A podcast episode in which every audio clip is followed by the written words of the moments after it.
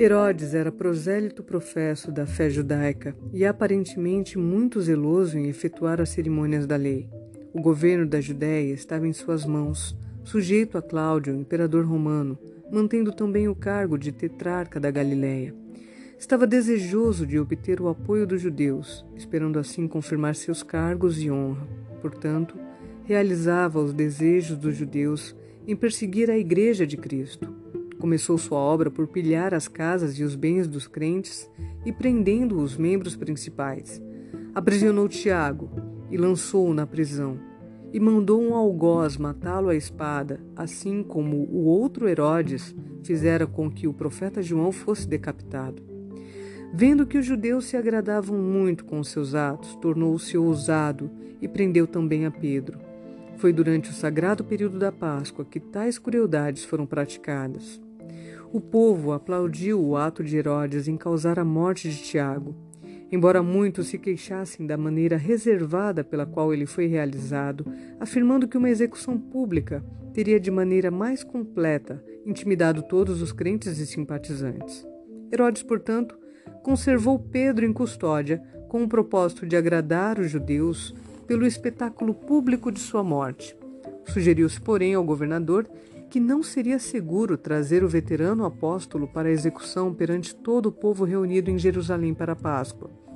Receava-se que sua venerável aparência pudesse despertar a compaixão e respeito deles.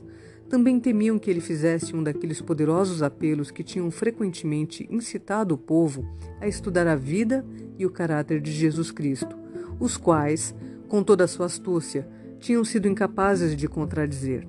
Neste caso, os judeus temiam que seu livramento seria exigido das mãos do rei. Enquanto, sob vários pretextos, a execução de Pedro estava sendo retardada para depois da Páscoa, a Igreja de Cristo teve tempo para examinar profundamente o coração e orar com fervor. Vigorosas petições, lágrimas e jejuns se misturavam. Oravam sem descanso por Pedro, Achavam que ele não podia ser tirado do serviço cristão e compreendiam que tinham chegado até um ponto em que, sem a ajuda especial de Deus, a Igreja de Cristo seria extinta. O dia para a execução de Pedro foi finalmente marcado, mas ainda as orações dos crentes ascendiam ao céu. Enquanto todas as suas energias e simpatias eram suscitadas em fervorosos apelos, anjos de Deus estavam a vigiar o apóstolo prisioneiro. Os extremos do homem são a oportunidade de Deus. Pedro foi colocado entre dois soldados, ligado por duas correntes, cada uma presa ao pulso de um dos guardas. Não podia por isso mover-se sem o seu conhecimento. As portas da prisão estavam seguramente fechadas e uma forte guarda estava diante delas. Toda possibilidade de livramento ou escape por esses meios, por meios humanos, estava excluída o apóstolo não se intimidou por sua situação. Desde sua reafirmação após sua negação de Cristo, ele tinha afrontado corajosamente o perigo e manifestado nobreza e ousadia em pregar o crucificado, ressurreto e assunto salvador. Cria ter chegado o tempo em que devia depor a sua vida por amor de Cristo.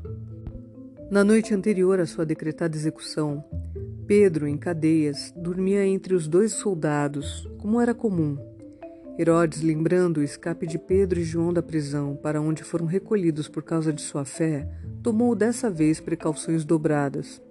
Os soldados em guarda para assegurar uma vigilância estrita foram feitos responsáveis pela custódia do prisioneiro.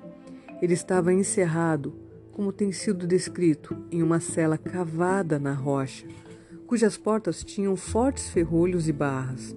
Dezesseis homens foram escalados para guardar a cela e revezavam-se a intervalos regulares. Grupos de quatro vigiavam de cada vez, mas os ferrolhos e barras e a guarda romana, que eficazmente removiam toda a possibilidade de auxílio humano, não deveriam senão tornar mais completa a vitória de Deus no livramento de Pedro.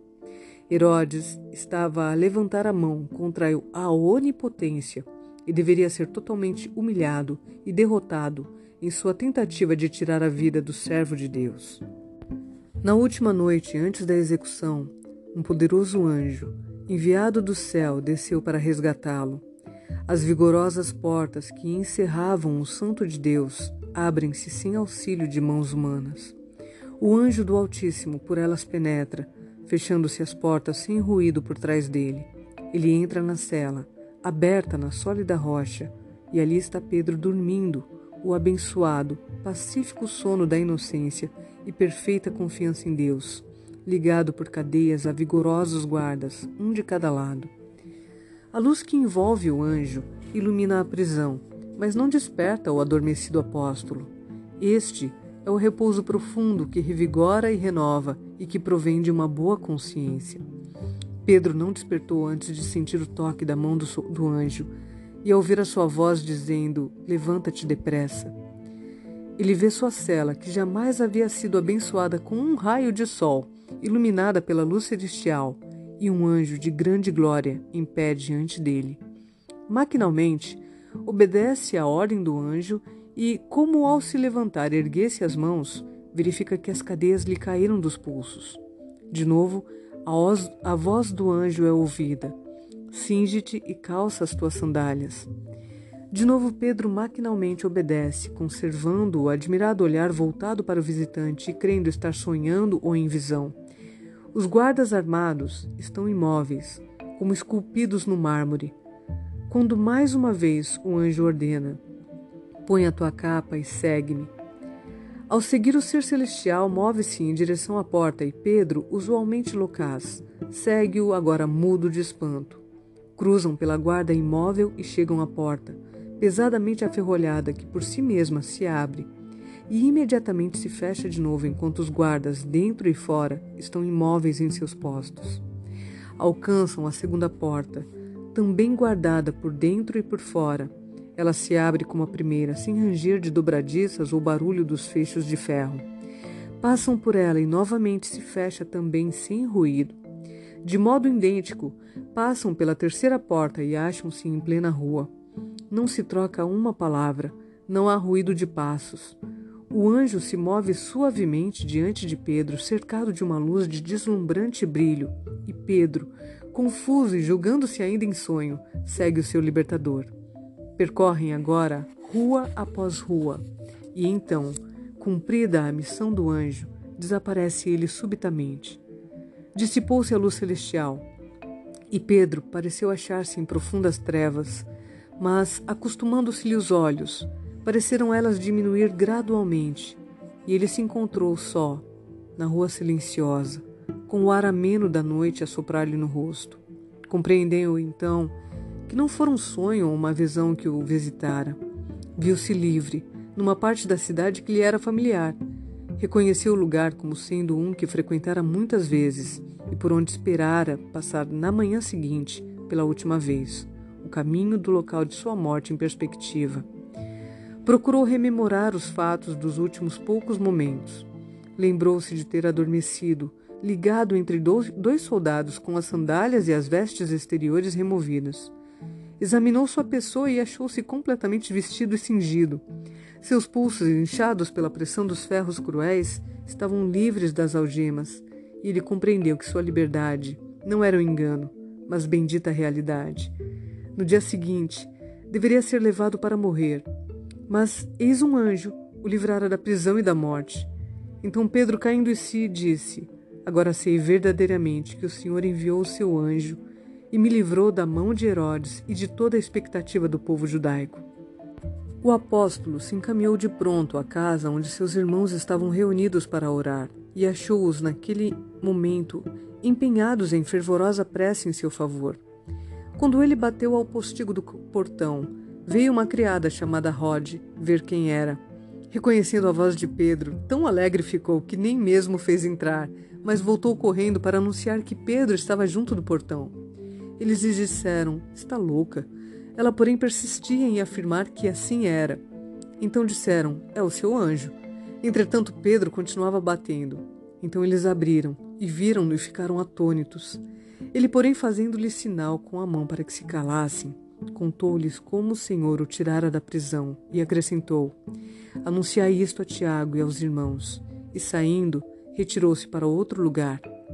Alegria e louvor encheram o coração dos crentes porque Deus ouvira. e atender às suas orações e libertar a Pedro das mãos de Herodes. Pela manhã, uma grande multidão se reuniu para testemunhar a execução do apóstolo. Herodes enviou seus oficiais à prisão para buscarem a Pedro, que devia ser trazido com um grande aparato de guardas e armas, não apenas para se evitar possível fuga, como também para intimidar os simpatizantes e exibir seu próprio poder. Havia a guarda à porta da prisão. Os ferrolhos e barras ainda estavam intactos. A guarda no interior, as cadeias presas aos pulsos dos dois soldados. Mas o prisioneiro desaparecera. Quando o relatório dessas coisas foi trazido a Herodes, ele ficou exasperado e acusou os guardas da prisão de infidelidade. Foram consequentemente condenados à morte pelo alegado crime de terem dormido em seu posto. Ao mesmo tempo, Herodes sabia que nenhum poder humano havia livrado a Pedro, mas estava decidido a não reconhecer que um poder divino estivera em operação para lhe frustrar os vis desígnios. Não se humilharia desta maneira e colocou-se em ousado desafio a Deus. Não muito tempo depois do livramento de Pedro da prisão, Herodes desceu da Judéia a Cesareia e ali se deteve.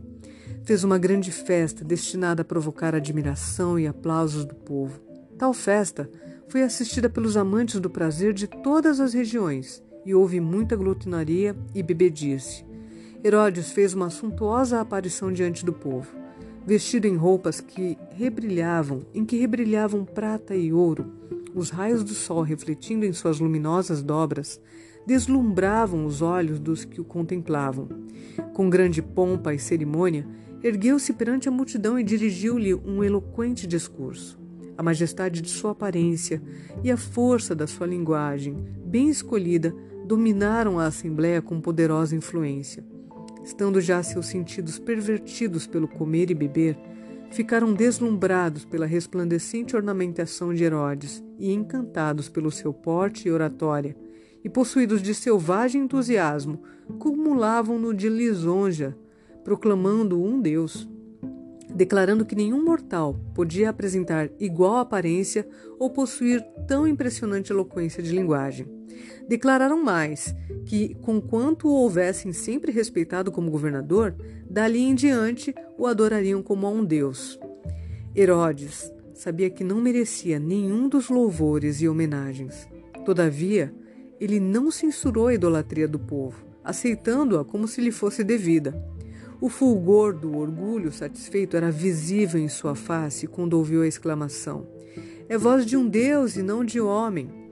As mesmas vozes que agora glorificavam um vil pecador, alguns anos antes, elevaram-se num frenético clamor: Fora com Jesus! Crucifica-o! Crucifica-o!